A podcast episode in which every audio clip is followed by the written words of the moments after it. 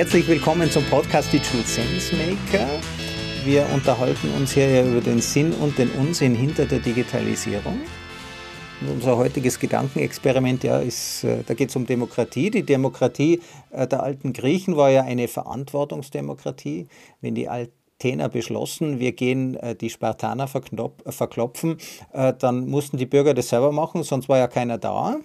Demokratie kann also gefährlich sein, wenn man die Verantwortung übernimmt. Nur verantwortungsvolle Entscheidungen sind ja auch gute Entscheidungen. Industrielle Demokratie andererseits ist eine Anspruchsdemokratie. In Österreich zum Beispiel hat man vor ein paar Jahren die Beibehaltung der Wehrpflicht nur mit der Mehrheit der Senioren beschlossen, die die Wehrpflicht gar nicht mehr leisten müssten. Die wollten bloß nicht auf die Gratisdienste der Zivildiener äh, verzichten. In der Schweiz wurde kürzlich das CO2-Gesetz durch eine Mehrheit der Landbevölkerung abgelehnt, das neue. Ja, weil ihr die Stadtbevölkerung die Kosten des Klimaschutzes aufbürden wollte. Industrielle Demokratie, manche sagen ja repräsentative Demokratie, die löst ein Kommunikationsproblem. Ein Kommunikationsproblem, das wir heute in der Digitalisierung gar nicht mehr haben. Längst müssen wir keine Wahlmänner mehr durch die Prärie nach Washington schicken oder Brüssel oder Zürich oder Berlin. Demokratie ist aber auch kein Selbstzweck, das ist nur der Mensch. Also braucht nicht jede Zeit ihre Demokratieform, die der Würde ihrer Menschen gerecht wird? Ja, und über die Zukunft der Demokratie und wofür sie gut ist, da spreche ich mit meinem heutigen Gast. Der ist Netzdemokrat und Mitbegründer der Online-Plattform VCollect CH. Sein Buch heißt Agenda für eine digitale Demokratie. Daniel Graf, freut mich total, dass du heute bei mir zu Gast bist. Ja, danke für die Einladung, Christoph. Ja, wozu ist denn Demokratie überhaupt gut? Eine große Frage gleich zu Beginn. Äh, kaltes Wasser bei dir. Ich glaube, dass Demokratie vor allem gut ist, dass die Menschen an Entscheidungen beteiligt sind und die Verantwortung auch selber tragen. Ich glaube, das ist das Wichtigste, dass es eigentlich uns selber stärkt und ähm, auch uns ermöglicht, für unsere eigenen Interessen ähm, zu handeln. Ich glaube, nur so funktioniert Politik letztlich wie ich sie mir wünsche. Und äh, über das werden wir reden. Ich glaube, dieses ganz einfach, die ganz einfache Idee, dass jeder Mensch eine Stimme hat und jeder Mensch mitentscheiden soll, das ist eben die Grundlage für, für, für meine Arbeit, auch für mein Denken. Und ich hoffe, dass es auch eine Grundlage von einem neuen planetaren Demokratiesystem wird. Ich hoffe auch, dass wir noch Zeit finden, über das zu reden. Ja, also ich denke, äh, Demokratie respekt, äh, repräsentiert die Würde des Menschen, dass wir nämlich alle gleich wert sind und dass wir alle eine Stimme haben. Du hast aber auch gesagt, da steckt dieser Entscheidungsprozess dahinter.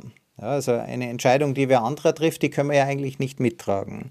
Wie funktioniert das dann, dass man ähm, so eine Entscheidungsfindung ja, also im Moment machen das ja Experten, wir nennen die Politiker, die treffen die halt einfach für uns und, und wie kriegen wir da Beziehungen dazu oder wie können wir uns denn da stärker einbringen? Also man hört es vielleicht auch, ich bin Schweizer. Das heißt, ich beziehe mich natürlich auch immer auf unsere Erfahrung mit der direkten Demokratie. Und die direkte Demokratie ermöglicht äh, mit dem Referendum, dass wir äh, Entscheidungen vom Parlament in letzter Minute stoppen können oder mit dem anderen Werkzeug, mit der Initiative, dass wir, man nennt es ja politisches Agenda-Setting machen können, also Themen vorgeben, über die wir dann lange diskutieren im Parlament und äh, oft auch an, an der Urne. Und in dem Sinn ähm, habe ich das Gefühl, es geht darum, dass wir immer die Option haben, einzugreifen, mitzureden. Aber im Alltag haben natürlich nicht alle Menschen die ganze Zeit, äh, die, ganze, äh, die ganze Möglichkeiten, sich äh, mit, mit politischen Sachen auseinanderzusetzen. Das Leben besteht aus ganz vielen anderen Themen und Problemen, zum Glück auch. Aber es ist die Möglichkeit, eben mitzureden und mitzuentscheiden, wenn man will. Und das ist, glaube ich, das Wichtige auch zu verstehen, dass es nicht darum geht, eben vom Ideal her, dass wir alle permanent Entscheidungen treffen, sondern dass wir Entscheidungen delegieren können, jemandem anvertrauen, aber dieses Anvertrauen auch jederzeit rückgängig machen können. Und du hörst ja, das ist eigentlich eine subtile Kritik an einem parlamentarischen System, wo man das nur alle vier Jahre machen darf, also das Vertrauen aussprechen, aber da muss man warten, oder? Vier Jahre lang. Und ich glaube, das ist nicht zwingend ein gutes System, weil äh, eben bei Wahlen ähm, die Entscheidungsgrundlage doch ein bisschen schwierig ist, wen soll ich wählen für vier Jahre, der meine Interessen wirklich vertritt. Ja.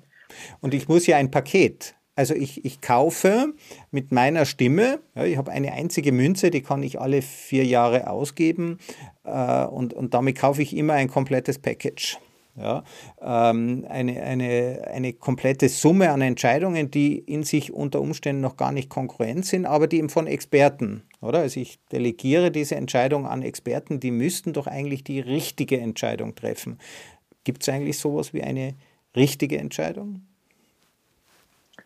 Nein, ich hoffe auch nicht, weil richtig würde absolut heißen und wir brauchen ja gerade den Austausch und die Debatte über äh, verschiedene Interessen. Und ich glaube, da finden, äh, da finden wir dann heraus, äh, in welche Richtung es geht. Also äh, ich habe überhaupt nicht die Fantasie, dass wir uns, wenn wir nur genug Zeit hätten, immer einigen würden. Also ähm, ich denke da auch an unsere Familie mit meinen zwei Söhnen äh, irgendeine Idee zu haben, dass es äh, einfach einen längeren Mittagstisch braucht und dann sind wir alle zufrieden.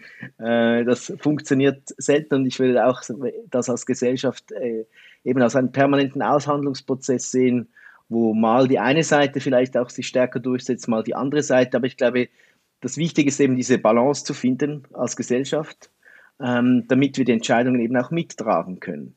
Das ist das Zentrale, also dass wir auch Stabilität haben und letztlich heißt das Frieden. Also das vergessen wir auch immer, dass sozusagen die Demokratie auch ein Versuch ist, eben einen friedlichen Zustand in einer Gesellschaft zu erzeugen. Und das heißt eben, dass man einigermaßen nicht immer glücklich ist, aber einigermaßen mit Entscheidungen leben kann. Also nicht so unglücklich jedenfalls, dass man zu den Waffen greift. Sicher, also es, es, gibt natürlich dann auch wieder Situationen, wo die Frage ist, äh, ob, ob, ob es nur Politik gibt oder ob es dann auch eben das Recht auf Widerstand gibt, etc. Das ist eine sehr wichtige Diskussion, weil wenn Spielregeln in einer Demokratie nicht mehr eingehalten werden, dann wird es halt eben schwierig und dann ist halt auch dieser, sage ich mal, Idee von einem Friedenszustand dann nicht zwingend, ähm, was es dann braucht. Vielleicht braucht es dann auch wieder ähm, eine, eine Auseinandersetzung, die weitergeht, als man sich das wünscht, aber vielleicht nötig ist, um auch die Demokratie zu sichern. Diese Spielregeln, die du jetzt gerade angesprochen hast, wenn man sich dran hält, äh, die, die cleverste Form, Politik zu betreiben, ist natürlich, die Spielregeln zu ändern. Und Spielregeln, äh, die stammen ja immer von, ähm, von Leuten, die die irgendwann einmal, also nichts ist konservativer wie die Regel. Ja, das ist quasi die Idee, festzuschreiben, auch Einflussverhältnisse. Also ich glaube nicht an, an, Machtverhältnisse, aber ich glaube an, an Einflussverhältnisse. Einflussverhältnisse, die werden ja dann auch festgeschrieben. Spannender Gedanke, weil wir reden viel zu wenig über Spielregeln. Also wir reden über Politik, aber nicht über die Spielregeln. Und ich glaube, dass es wichtig ist, immer zu sagen, die Spielregeln sind nicht gesetzt. Das ist genauso eine ähm, man hat sich auf etwas geeinigt. Ähm, das kann man auch immer wieder in Frage stellen oder noch besser weiterentwickeln. Und ich würde mir zum Beispiel wünschen, dass Bürgerinnen und Bürger auch in anderen Ländern, die eben parlamentarische Systeme haben, sich überlegen, ob sie nicht stärker auch Einfluss auf das Parlament nehmen können, neben den Wahlen. Also dort sehe ich auch äh, große Möglichkeiten, interessante Möglichkeiten, auch mit der Digitalisierung, ähm, das in Frage zu stellen, dass man nur all vier Jahre wählt und dann das den Fachpersonen sozusagen überlässt.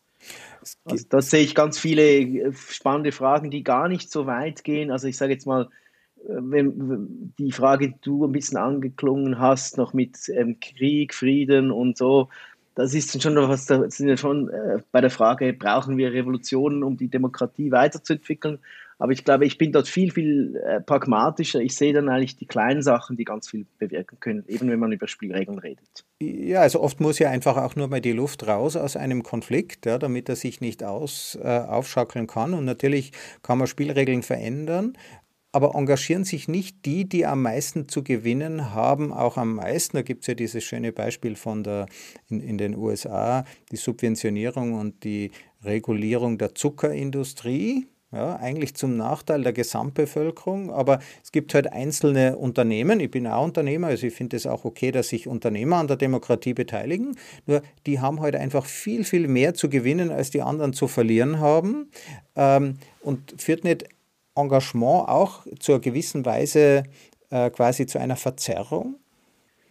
Es stellt sich immer die Frage nach den Ressourcen und der Organisation der Interessen. Also was du ja sagst, ist, es gibt große Players, eben Konzerne beispielsweise, wo es halt äh, um jedes Komma bei einem Gesetz geht, das geht um Millionen. Und für Bürgerinnen und Bürger ist es vielleicht dann ein bisschen weniger spürbar, was mhm. so ein Komma in einem Gesetz für Auswirkungen hat. Ähm, ich glaube, es zeigt sich schon, dass auch in einer Demokratie sich die Interessen durchaus organisieren lassen, auch von Menschen, die jetzt zum Beispiel, nehmen wir das Beispiel Zucker, wo es um Gesundheit geht. Das Gesundheit ist ein Thema, das, wo sich sehr viele Menschen damit auseinandersetzen.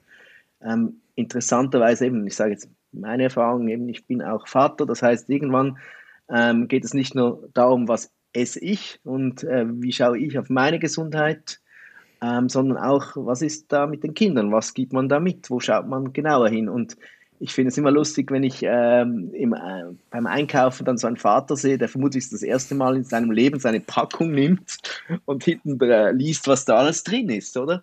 Und jetzt nur um dieses Beispiel zu nehmen. Also ich glaube, äh, wenn ich so etwas sehe, dann weiß ich, dass sich zum Beispiel die Zuckerindustrie warm anziehen muss, wenn, wenn es dann gelingt, das Thema sozusagen zu den Bürgern zu bringen, gemeinsam sozusagen auch zu klären, dass man vielleicht andere Interessen hat als ein, ein, ein Nahrungsmittelkonzern.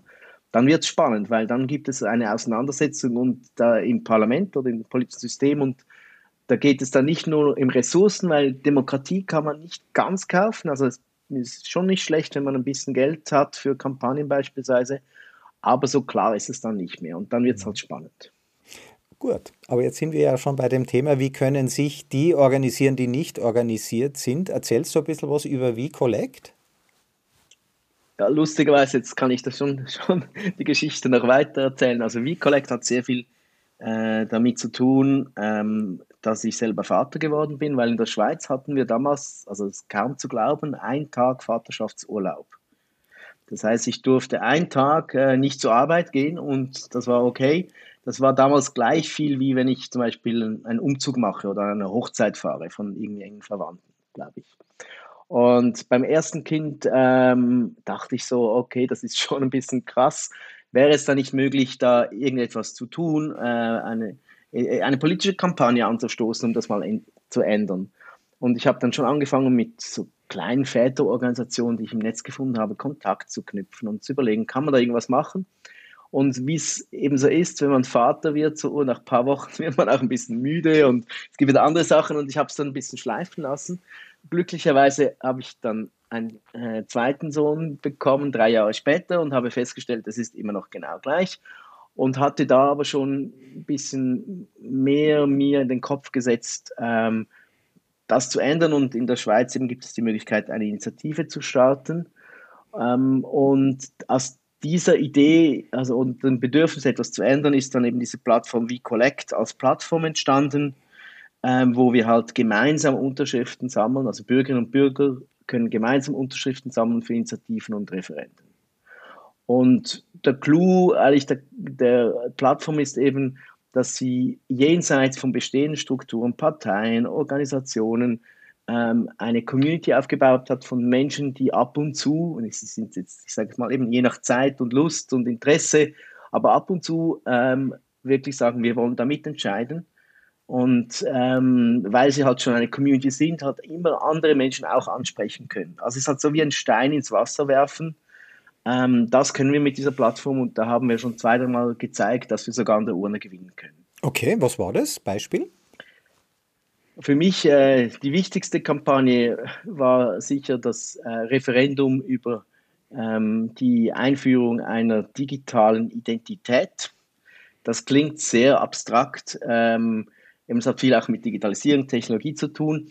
Letztlich geht es darum, ähm, dass wir halt alle von uns haben irgendeinen so Ausweis in der Brieftasche und das wird irgendwann äh, in naher Zukunft äh, digital werden und das Parlament hat in der Schweiz entschieden, dass nicht mehr der Staat Herausgeber dieser digitalen Identität sein soll, sondern private Firmen.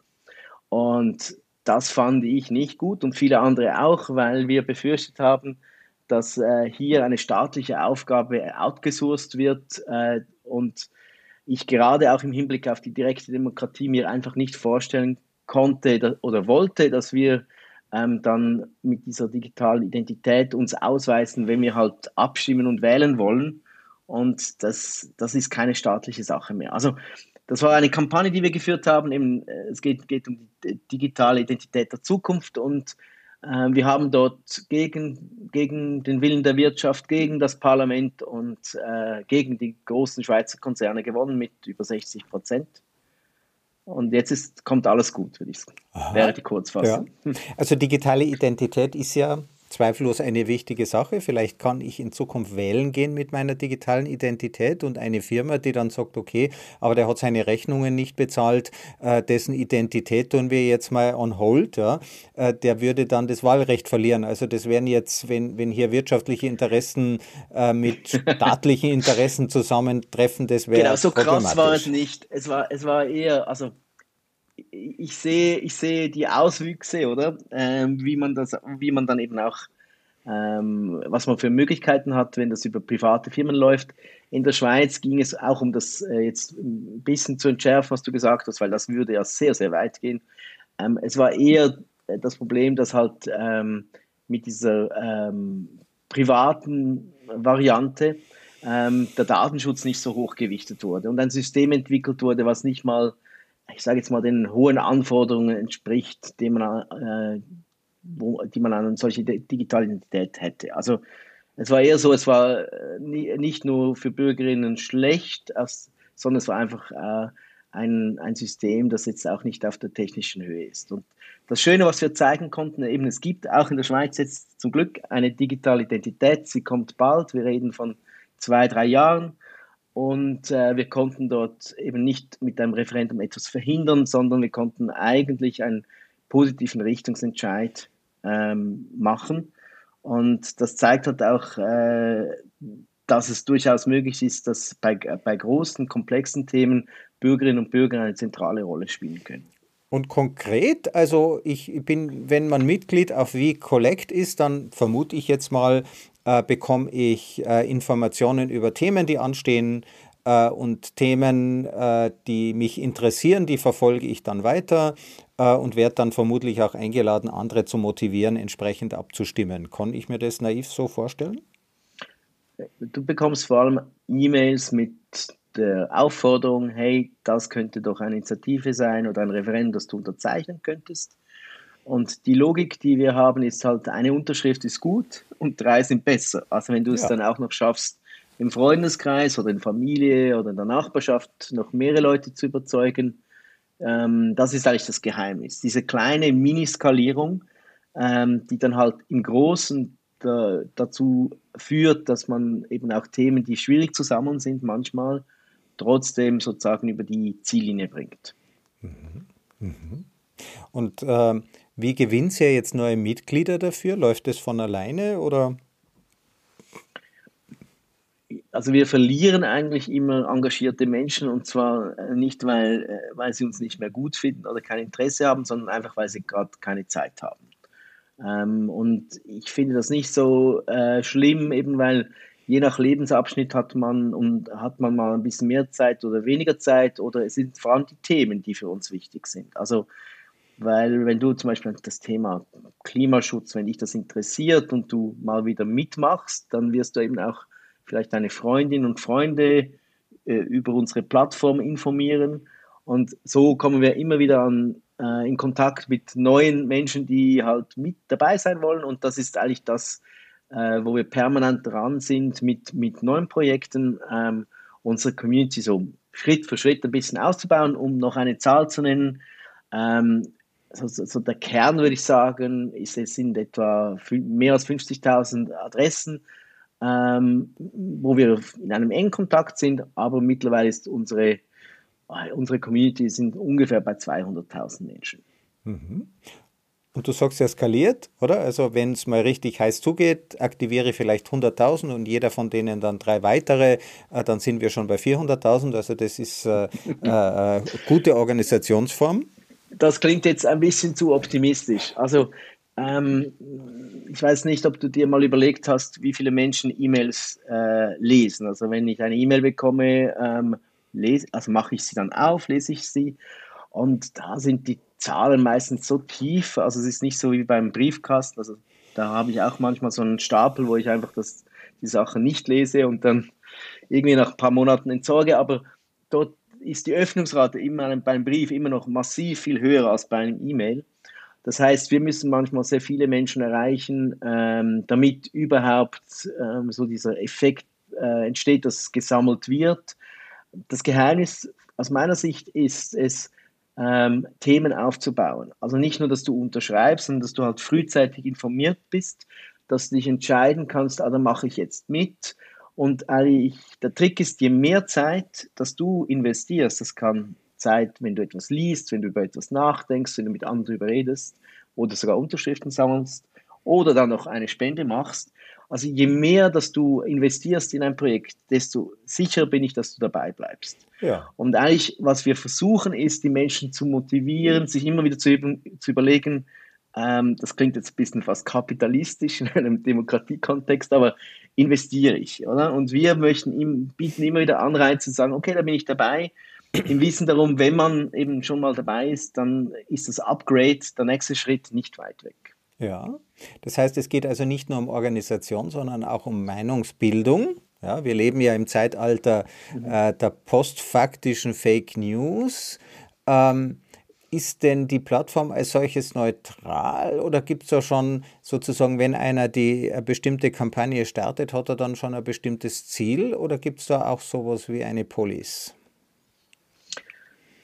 wir haben uns von Anfang an darauf verständigt, dass wir keine Dienstleister sind. Mhm. Wir wollen nicht ein Angebot machen für irgendwelche Interessen, sondern wir haben versucht, uns eine Mission zu geben und die ist ganz bewusst auch ein bisschen unscharf gewählt. Ähm, das heißt, wir möchten einfach einen Beitrag ähm, zu einer Verbesserung von, von ich sage jetzt mal, Umwelt, Mensch, Gesellschaft leisten und versuchen, das ist so ein grober Kompass, und versuchen in diese Richtung zu arbeiten. Ähm, ich habe jetzt das extra, man könnte jetzt noch weitere Begriffe wie nachhaltig, sozial etc.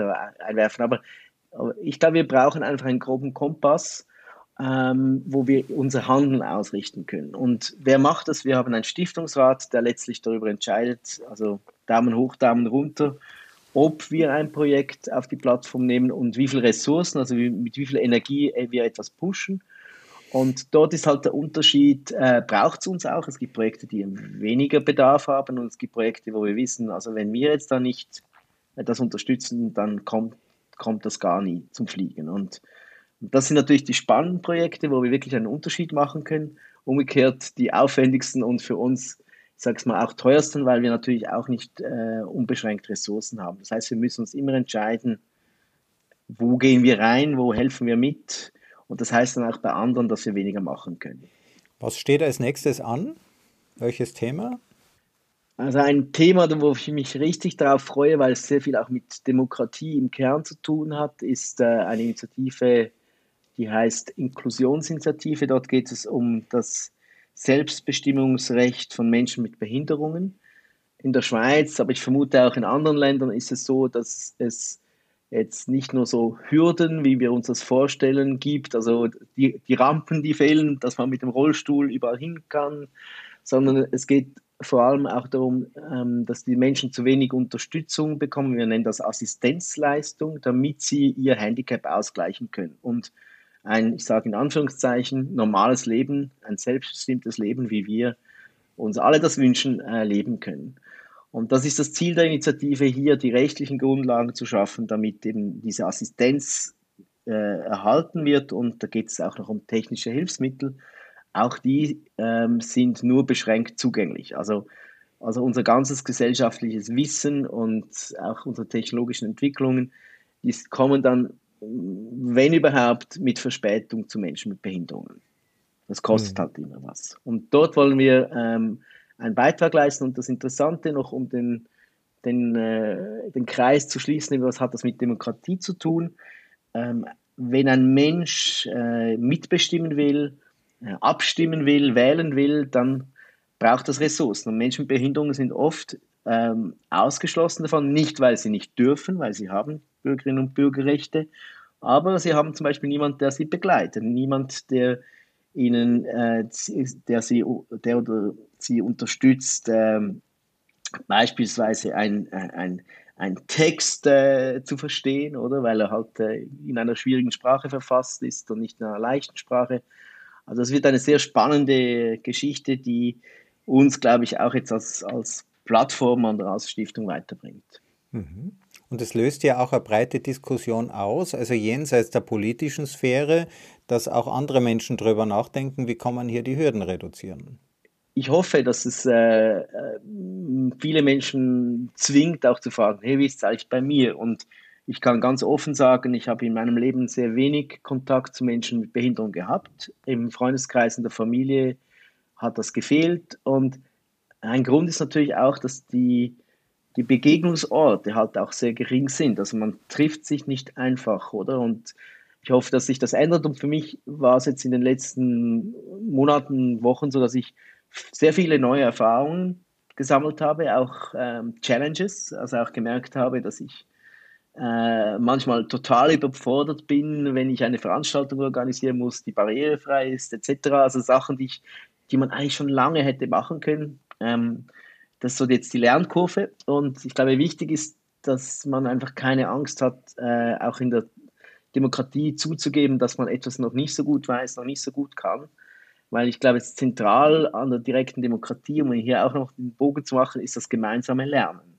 Es geht nicht darum, einfach nur Meinungen auszutauschen, sondern ich glaube, wenn ich mir irgendwas wie Fortschritt vorstelle, dann hat das viel mit Lernen zu tun. Mhm.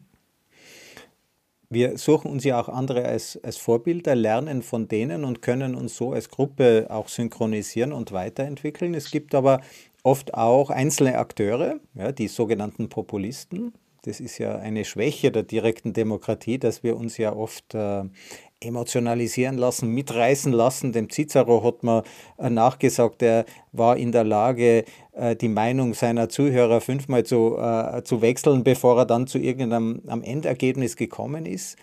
Ähm, und Digitalisierung hat ja jetzt so ein wenig den Populismus ja auch mit befördert, hat denen, die am lautesten schreien, eine, ein Megafon in die Hand gegeben. Ja, es hat ja, wir haben ja immer gedacht, das Internet verändert uns alle, aber es ist nur, äh, die, die Extremisten bekommen ein Megafon, ja, die setzen sich stärker durch. Wie, wie, wie, wie fängt man das ein? Ja, Christoph, das wäre jetzt fast durch, äh, äh, das könnte jetzt ein episches Gespräch werden, weil ich sehe das anders. Ähm, ähm, ich glaube, du hast recht, dass wir verschiedene Figuren äh, in den letzten Jahren kennengelernt haben, die wirklich die Digitalisierung und du sprichst natürlich auch Social Media genutzt haben, um populistische Kampagnen zu machen. Aber ich bin Historiker und äh, wenn ich sehe, was sozusagen in den 30er, 20er, 30er Jahren gelaufen ist mit das war Druckpresse, aber alles, das war wahnsinnig Propaganda und äh, auch von der übelsten Sorte. Also das ist so, klar ist es, äh, war es nicht auf dem Smartphone und ähm, aber da, da, da, sehe ich auch eine große Kontinuität und ich glaube, dass die Demokratie auch das beste Mittel ist, gegen Populisten ähm, vorzugehen, aber dies, das auch zu überwinden. Ähm, weil es halt eine Form ist, die eben, ähm, eben, eben nicht die einfachen Lösungen äh, propagiert, sondern Demokratie heißt immer, es ist ein bisschen komplizierter. Es ist, und es braucht immer Zeit. Also wenn jemand behauptet, ich habe eine Lösung und ich mache es sofort, dann ähm, ist es zumindest so, glaube ich, also im Schweizer Kontext, dann ist das Vertrauen der Bevölkerung, wenn es dann um eine Abstimmung geht, nicht sehr groß. Also das heißt, ab und zu gelingt es ihnen, aber sehr selten scheitern sie einfach mit den einfachen, einfachen, markigen, lauten Worten. Und das ist jetzt nicht zur Beruhigung gedacht, weil es sind Auseinandersetzungen, die man führen muss, oder? Und auch laut führen muss. Und ich bin dort äh, eher der Meinung, dass zum Beispiel die sozialen Netzwerke durchaus auch helfen, dass sich Menschen eben organisieren, die eben durchaus differenzierter Sachen haben möchten. ähm, also ich sehe das immer so in einer Ambivalenz, wo ich dir recht gebe, einfach um das auch klar zu sagen, wir brauchen Regulierung für solche Plattformen. Mhm. Also die Demokratie ist gefährdet, wenn wir da einfach sagen, das ist ein Business, so wie das in den USA gehandhabt wird. Und ich glaube, gerade die Europäische Union ist da auf dem Schnellzugkurs, dort wirklich auch wichtige Fortschritte zu machen, um unsere Demokratie zu schützen. Ja, dafür gibt es ja dann auch solche Plattformen wie WeCollect, wo man sich organisieren kann, ja, wo man äh, äh, damit weiterkommt. Äh, und auch ich denke, da gibt es eine große Kontinuität, weil äh, die, die, die Konstante in all diesen Dingen ist, sind wir Menschen mit unserem Steinzeitgehirn. Ja, also das hat sich ja auch nicht verändert. Das Smartphone hat immer noch die gleiche Größe wie eine sumerische Keilschrifttafel. Ja, also und ein Faustkeil. Habe ich mir noch nie überlegt, ja. aber da hast du total recht. Ja, ja. Also auch diese Keilschrifttafel hat man mit einem Stylus bedient, ja, mit Stift. Der war halt nur, man hat nichts löschen können. Ja. Also doch, sogar, man hat das wieder mit Wasser äh, wegwischen. Also da ist eine ganz eine große Kontinuität äh, in diesen Dingen. Ähm, es gibt sehr viel Information, die wir bekommen. Wie du gesagt hast, ich mache nicht mehr jede E-Mail auf und wir neigen leider dazu, nur noch diese E-Mails zu öffnen, nur noch diese Botschaften zu lesen, die unseren eigenen Vorurteilen entsprechen. Und soziale Medien haben.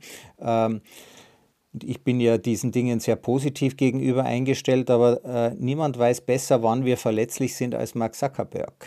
Der kennt diesen Moment. Ja, äh, das äh, kann klassische Werbung kann nicht wissen, ob sie mich in einem verletzlichen Moment erreicht. Das ist immer äh, ein Schrotschussargument oder eine Schrotschusslösung. Ja, es erreicht immer alle und vielleicht erwische ich den richtigen.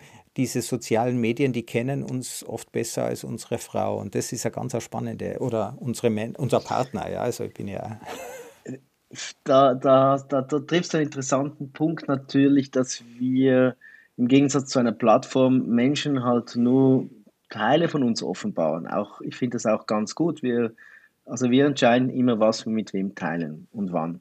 Und im Stichwort Datenschutz, was du gesagt hast, eben, dass die Plattformen sehr viele Daten über uns haben und, wie, und uns in dem Sinn gut kennen.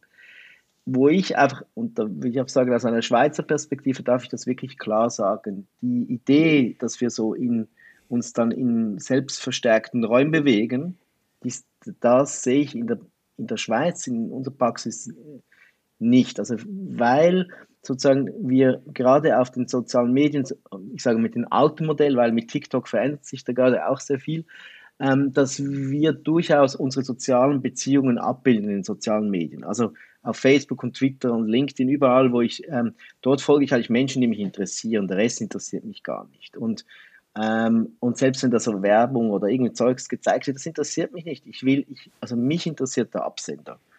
Ähm, bei meinem Sohn jetzt auf TikTok ist es eben, merke ich, das läuft ein bisschen anders, aber auch selbst er sucht seine Leute, die er spannend findet, die ihm wichtig sind.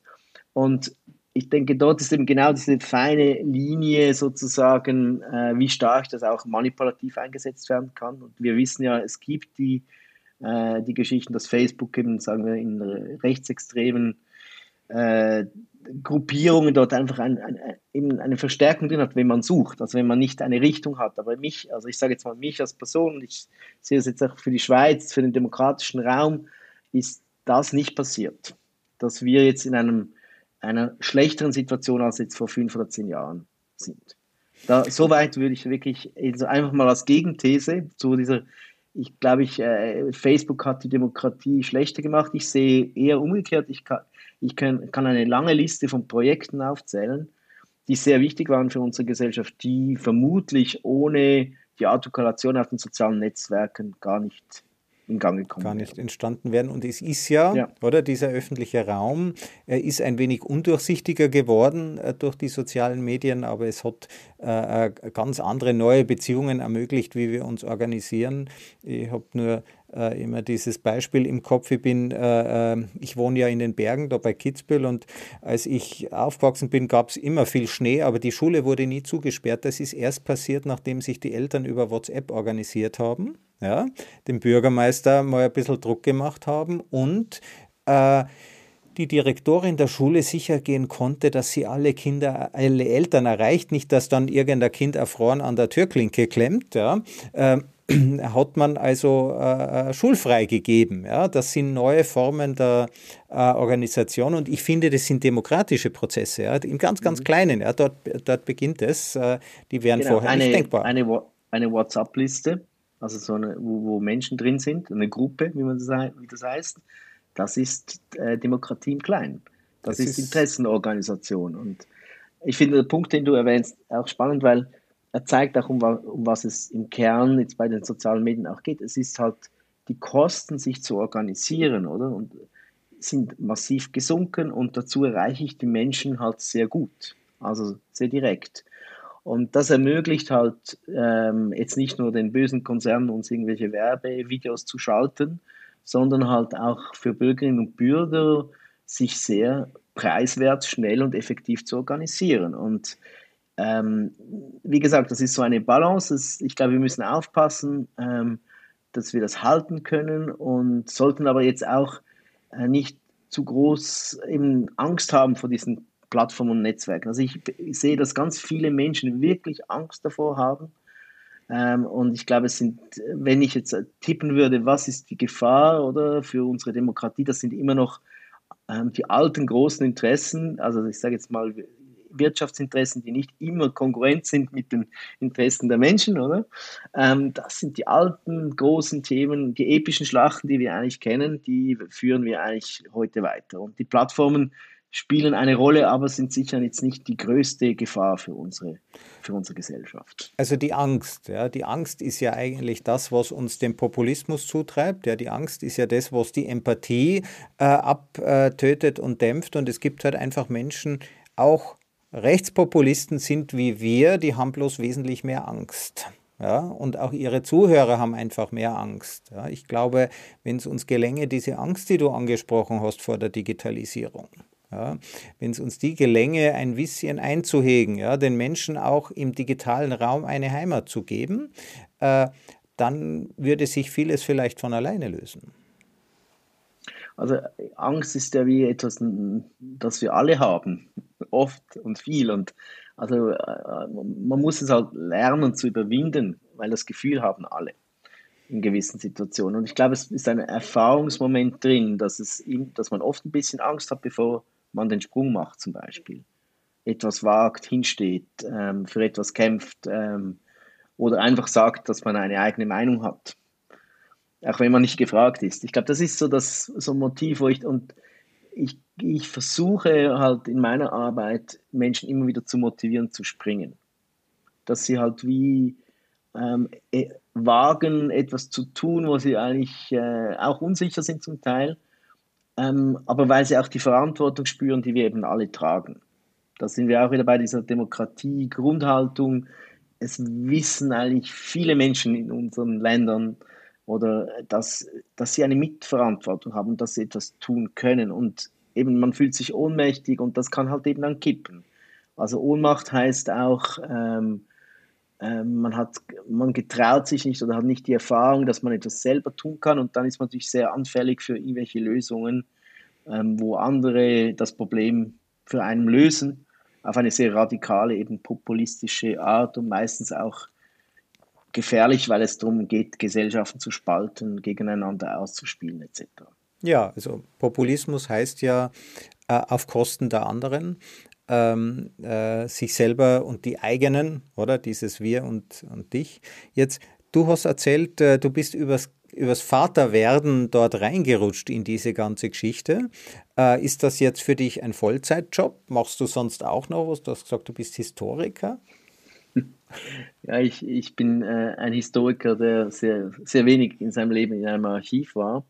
Ähm, ich wollte ursprünglich Journalist werden, bin nicht ganz unglücklich, dass ich es nicht geworden bin, weil ich auch gemerkt habe, über Sachen zu schreiben ist weniger spannend für mich als Sachen zu tun, zu machen. Und als Journalist ist man ein bisschen eingeschränkt mit einer solchen Haltung. Und äh, ja, ich bin heute eigentlich ähm, vom Berufswegen Campaigner. Das ist ja ein, ein Jobprofil, also wo ähm, das sich auch langsam bisschen bekannter wird. Also vor 10, 20 Jahren gab es noch wenige Menschen, die gesagt haben, ich bin Campaigner. Und letztlich äh, ist eben mein Job äh, ein sehr schöner Job, ähm, Menschen zu bewegen und zu motivieren, halt ähm, sich an der Demokratie zu beteiligen. Und dafür brauche ich immer, bin ich aber auch ein bisschen Bäcker. Ich brauche immer frische Brötchen. Äh, das sind frische Projekte, wo die Leute äh, Lust haben, da mitzumachen. Also ich muss, ich produziere auch immer etwas. Also es ist nicht nur jetzt ähm, eben, dass ich sozusagen Coach bin, dass ich Leute begleite, sondern eben oft geht es auch darum, wirklich ähm, etwas herzustellen, wo dann die Leute mitmachen können. Okay. Und äh, also jetzt von der Finanzierung, das Geld kommt wahrscheinlich aus Saudi-Arabien? ja, also ich muss ehrlich sagen, da bin ich schon ein bisschen stolz. Also wenn ich sage, und das ist für mich jetzt ein Wort, das ich selten brauche, aber was ich wirklich stolz bin, ist, dass die ganze Arbeit, die wir leisten, ähm, ist eigentlich eine Vertrauensgeschichte. Dass Menschen, die uns jetzt eben von äh, zig Mails kennen, dass sie bereit sind, uns finanziell zu unterstützen mit Kleinspenden. Und das ist schon fantastisch auch zu spüren, ähm, wie viel Unterstützung da möglich ist, vor allem wenn man es braucht. Also ich, ich sage immer, ich springe immer wieder, weil jedes Mal, wenn ich ein großes Projekt mache, muss ich ehrlich sagen, ich darf eigentlich nicht, weil ich habe nicht die Ressourcen, es ist nicht möglich, ähm, das ähm, zu tun, ohne einfach große Risiken auch für andere Menschen, die zum Beispiel mit mir zusammenarbeiten, einzugehen. Aber jedes Mal, wenn ich dann springe und auch die äh, Leute, die, die wir Collect kennen, die Community-Frage, seid ihr dabei, das hat bisher immer geklappt. Ähm, das heißt, das ist so ein, ja, ich muss, also ich sage eben, ich muss auch immer wieder springen und ich glaube, das ist auch so ein bisschen der, der Grund, äh, warum die Menschen auch immer wieder sehen, okay, ähm, vielleicht helfen wir auch ein bisschen. So. Mhm. Ja.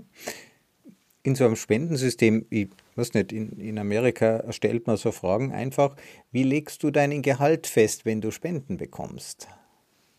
Das ist eine gute Frage. Ähm, ich glaube, ganz am Anfang, als wir gestartet sind, habe ich ähm, gesagt, dass mit dem Gehalt möchte ich sozusagen jetzt auch im Team und Leuten, die dabei waren, ähm, sicherstellen, dass wenn es morgen fertig ist, dass, dass ich kein schlechtes Gefühl habe.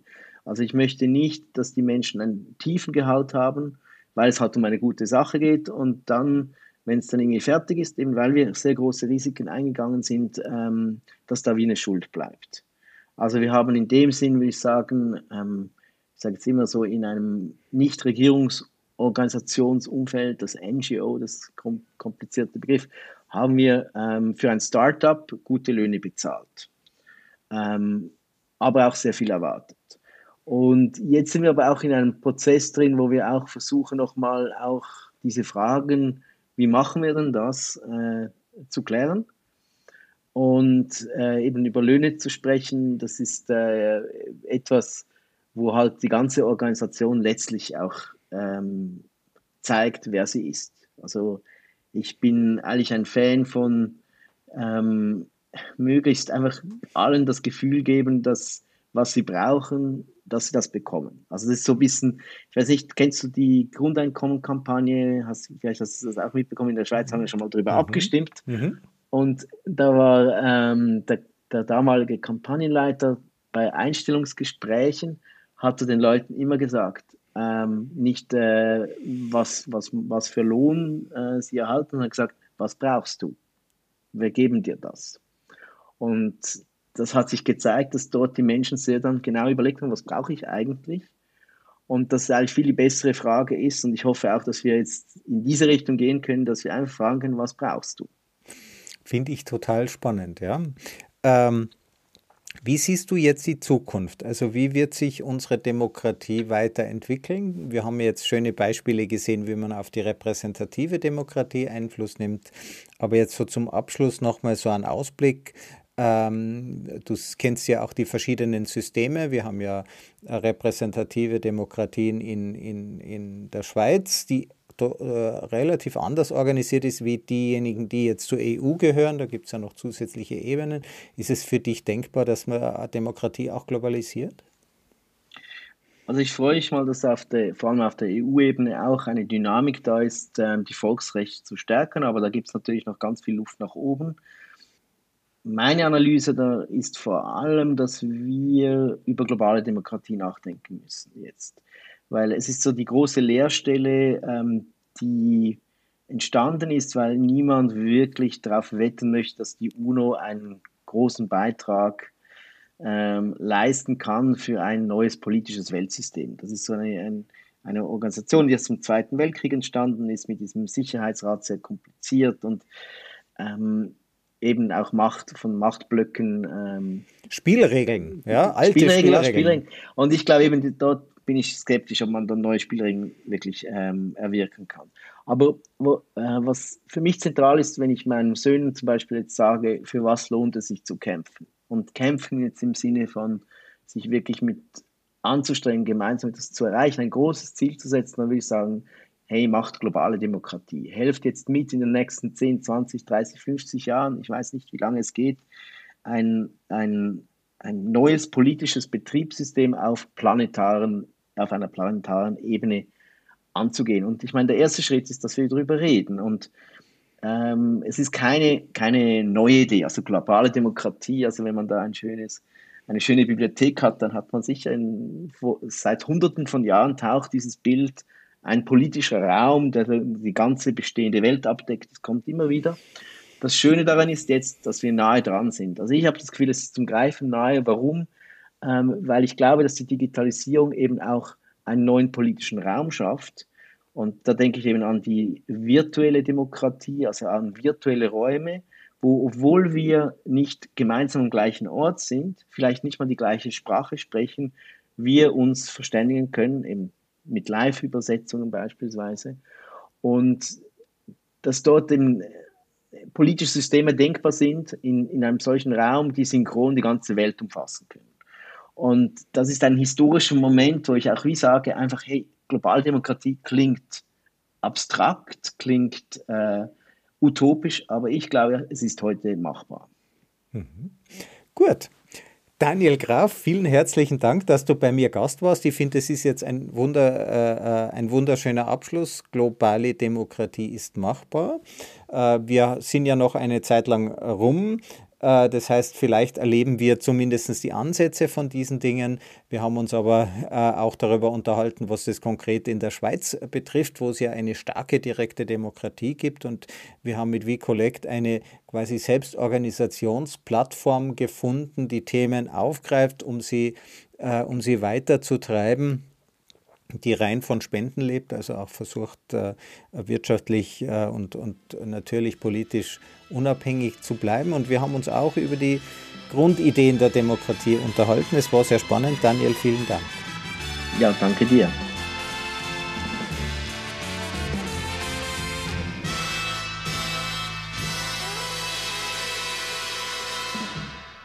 Diese Folge wurde präsentiert von Auf Wellenlänge www.aufwellenlänge.de